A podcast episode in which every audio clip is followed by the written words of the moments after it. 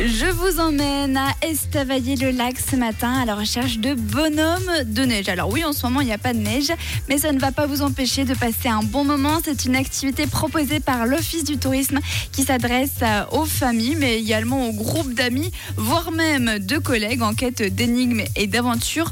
Le but, c'est tout simplement de retrouver les bonhommes de neige cachés dans Estavayer et résoudre des énigmes pour connaître leur nom.